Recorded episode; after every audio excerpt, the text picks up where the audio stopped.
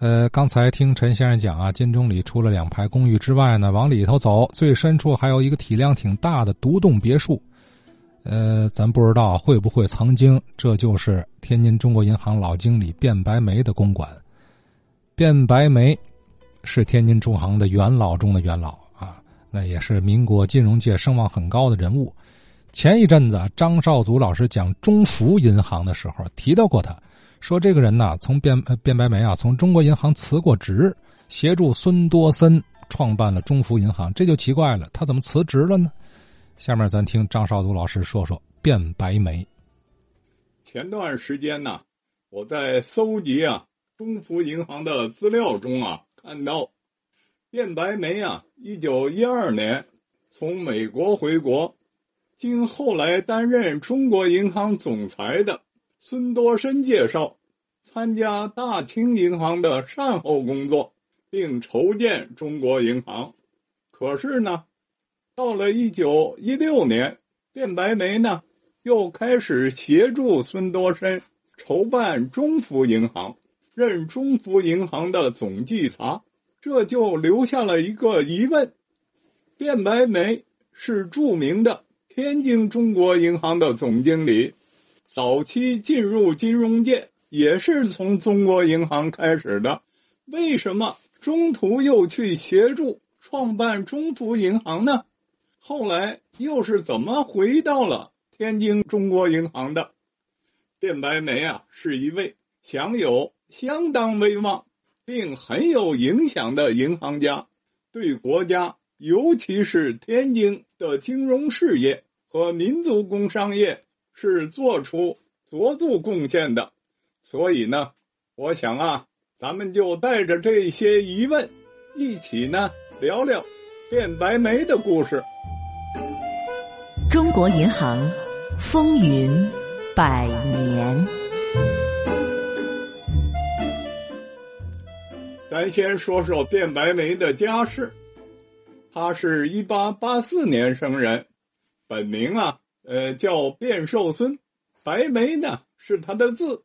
他是江苏啊，呃，义正人，世居扬州。卞白眉的曾祖父做过浙江巡抚，卞白眉的祖父曾任湖广总督，卞白眉的父亲历任安徽的聂台、芜湖的捐道、凤阳兵备道、安徽巡警道。卞白眉的叔父是张之洞的女婿，曾任这个驻日本长崎领事，也承办过新式的企业。卞白眉的夫人是李鸿章的侄孙女。卞白眉的六个儿子有四人成为了科学家，有一人是银行家。他的四儿子卞万年是著名的心脏科专家，在医学界。享有声望，那么卞白眉是怎么进入金融界的呢？咱下面一步步说。他呢，从小啊读的是私塾，十五岁啊应乡试，成为了童子秀才。十六岁呢，与李鸿章侄孙女完婚。当时啊，正是康梁变法维新，废除科举，卞府呢。在扬州也成立了杨书房，聘请啊日本教师小林见吉，还有毕业于上海圣约翰大学的曹锡庚过来教授子女英文、日文，还有其他的科学知识。卞白眉啊，学新学两年以后，宣补为啊清末太常寺博士，随后呢就搬到了北京。当年呢，他十八岁，不过当时的清廷啊，是昏庸无能、误国害民。卞白眉一看，当个小官儿也没什么意思，不如啊去美国留学。于是啊，他就辞了官。一九一六年呢，就去了美国，考入了白朗大学，攻读政治经济学。一九一一年。辛亥革命成功，转年呢，卞白眉就回国了。就是这时候，他经过了孙多深的介绍，参加大清银行的善后工作，并且筹建中国银行。从此呢，卞白眉就步入了中国金融界。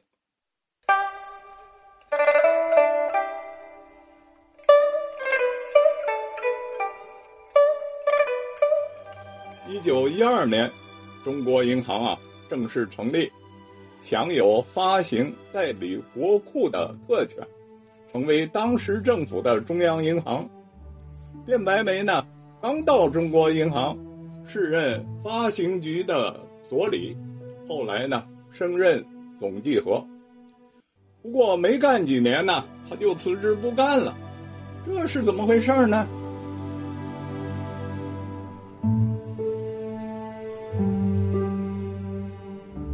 国初年，北洋政府啊，经济上十分虚弱，每年财政是入不敷出，除了增税、借内债和外债外呢，只能依靠银行增发纸币勉强维持。一九一五年底，袁世凯称帝前后呢，又耗费了大量的资财。十二月，云南起。贵州、广西先后响应，广东、浙江又相继宣布独立。一九一六年三月，袁世凯虽然被迫撤销帝制，但他仍然计划武力镇压西南，保持他的北洋系原有势力，这就急需增筹军饷，北洋政府的财政啊也就更困难了。当时的纸币啊。也就是兑换券，是随时可以向银行啊兑换银元的。银行啊需要有充分的现银准备。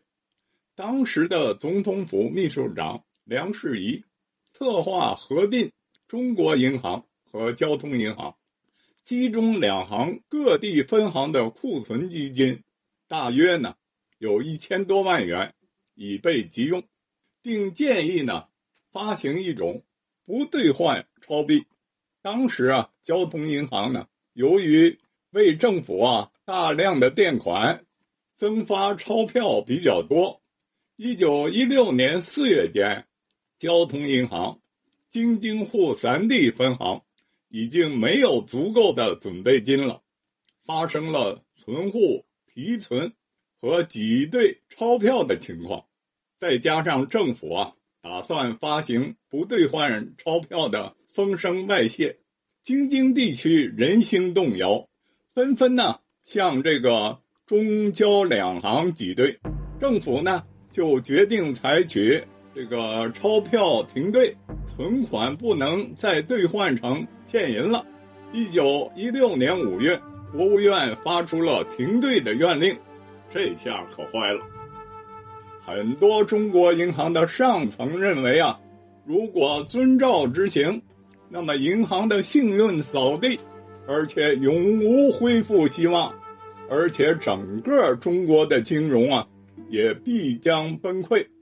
从国家和老百姓的利益出发，他们认为政府的这个措施啊适当，决定坚决抵制。变白眉呢，就是坚决抵制的。其中一人，并且呢，不惜用这个辞职来抵制。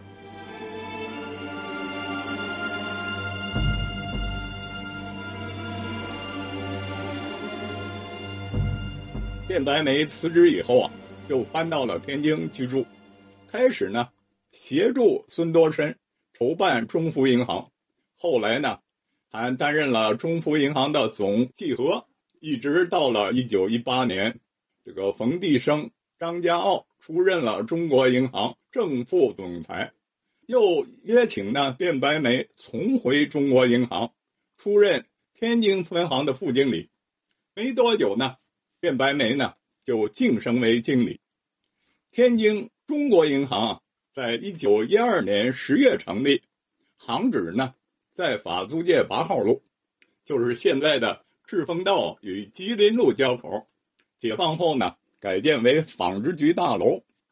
七七事变以后呢，卞白眉呢，在一九三八年初离开了天津，去了香港。在天津金融界，卞白眉啊，先后工作了二十个春秋，在纷繁的国际国内斗争的环境下，在错综复杂的金融生态形势下，成就了卞白眉这位金融巨子，也塑造了他的人生辉煌。那么，卞白梅在天津中国银行具体做了哪些事儿呢？我们下回再说。中国银行风云百年。